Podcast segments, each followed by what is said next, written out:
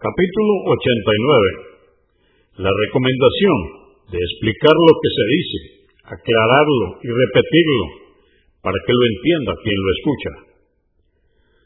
696. Narró Anás que el profeta la paz de Dios con él, cuando hablaba, solía repetir sus palabras tres veces para que se entendieran. Y cuando llegaba donde había gente y saludaba, repetía el saludo tres veces. Al-Bukhari, volumen 1, número 169.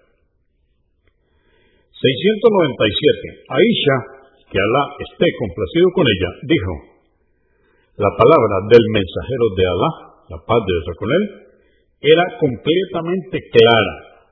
La entendía todo aquel que la escuchaba. Abu Daud, número 4839.